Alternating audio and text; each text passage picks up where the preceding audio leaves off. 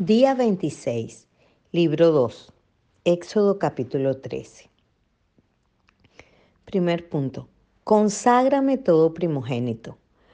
Os habéis acercado al monte de Sión, a la ciudad del Dios vivo, Jerusalén la celestial, a la compañía de muchos millares de ángeles, a la congregación de los primogénitos que están inscritos en los cielos, a Dios, el juez de todos a los espíritus de los justos hechos, hechos perfectos. Dice Hebreos 12, 22 al 23.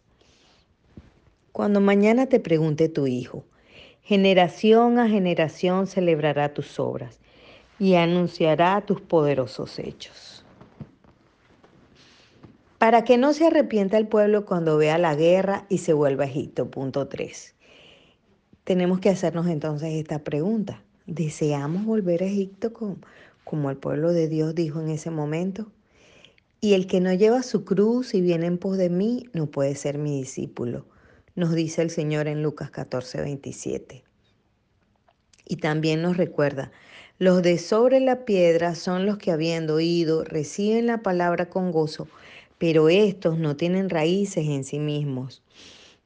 Creen por algún tiempo y en el tiempo de la prueba se apartan. Punto 4. Jehová iba delante de ellos, la nube, bautismo y misericordia. Y lo dirán a los habitantes de esta tierra, los cuales han oído que tú, oh Jehová, estabas en medio de este pueblo, que cara a cara parecías tú, oh Jehová, y que tu nube estaba sobre ellos, y que de día ibas delante de ellos en columna de nube y de noche en columna de fuego. Dice números 14, 14 quien iba delante de vosotros por el camino para reconoceros, el lugar donde habíais de acampar, con fuego de noche para mostraros el camino por donde anduvisteis y con nube de día. Tú, con todo, por tus muchas misericordias, no los abandonaste en el desierto.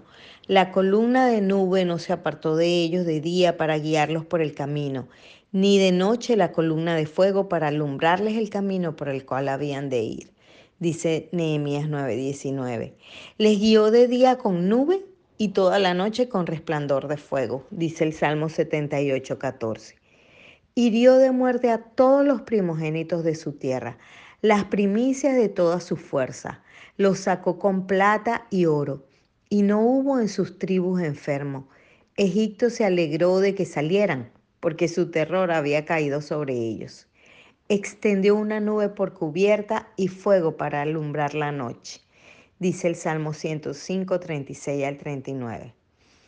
Como dice 1 Corintios 10, 1 y 2, porque no quiero, hermanos, que ignoréis que nuestros padres todos estuvieron bajo la nube y todos pasaron el mar y todos en Moisés fueron bautizados en la nube y en el mar.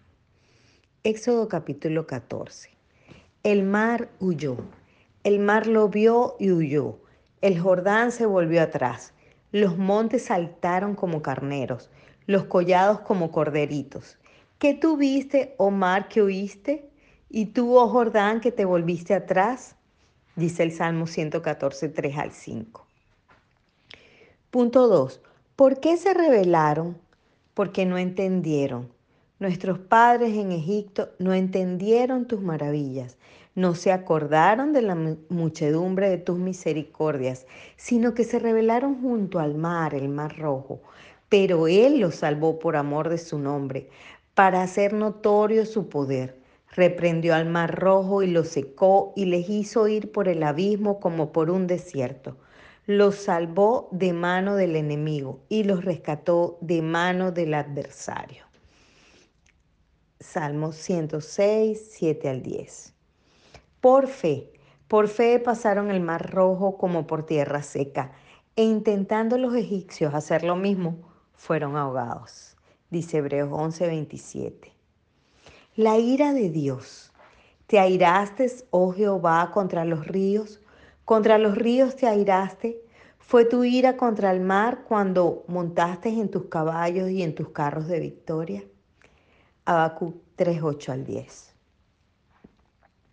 Éxodo capítulo 15, punto 1. Al soplo de tu aliento se amontonaron las aguas, se juntaron las corrientes como en un montón, los abismos se cuajaron en medio del mar, dice el verso 8. Entonces aparecieron los torrentes de las aguas y quedaron al descubierto los cimientos del mundo. A la reprensión de Jehová por el soplo del aliento de su nariz, dice 2 de Samuel 22 al 16, 22, 16. ¿Quién como tú, oh Jehová, entre los dioses? ¿Quién como tú, magnífico en santidad, terrible en maravillosas hazañas, hacedor de prodigios? Así que, recibiendo nosotros un reino inconmovible, tengamos gratitud y mediante ella sirvamos a Dios, agradándole con temor y reverencia, porque nuestro Dios es fuego consumidor, dice Hebreos 12, 28 y 29 y dijo, si oyeres atentamente la voz de Jehová tu Dios e hicieres lo recto delante de sus ojos y dieres oído a sus mandamientos y guardares todos sus estatutos, ninguna enfermedad de las que envié a los egipcios te enviaré a ti, porque yo soy Jehová tu sanador. Allí les dio estatutos y ordenanzas y allí los probó. Por tanto, así ha dicho Jehová de los ejércitos. He aquí que yo los refinaré y los probaré porque ¿qué más he de hacer por la hija de mi pueblo? Dice Jeremías 9:7. Para que, sometida a prueba vuestra fe, mucho más preciosas que el oro, el cual, aunque perecedero, se prueba con fuego, se halla en alabanza, gloria y honra para cuando sea manifestado Jesucristo. Dice Primera de Pedro 1:7. Alabemos su santo nombre. Jehová es mi fortaleza y mi cántico, y ha sido mi salvación. Este es mi Dios y lo alabaré, Dios de mi Padre, y lo enalteceré. Cantad a Jehová, porque en extremo se ha engrandecido. Ha echado en el mar al caballo y al jinete. Aleluya, gloria, gloria a su nombre.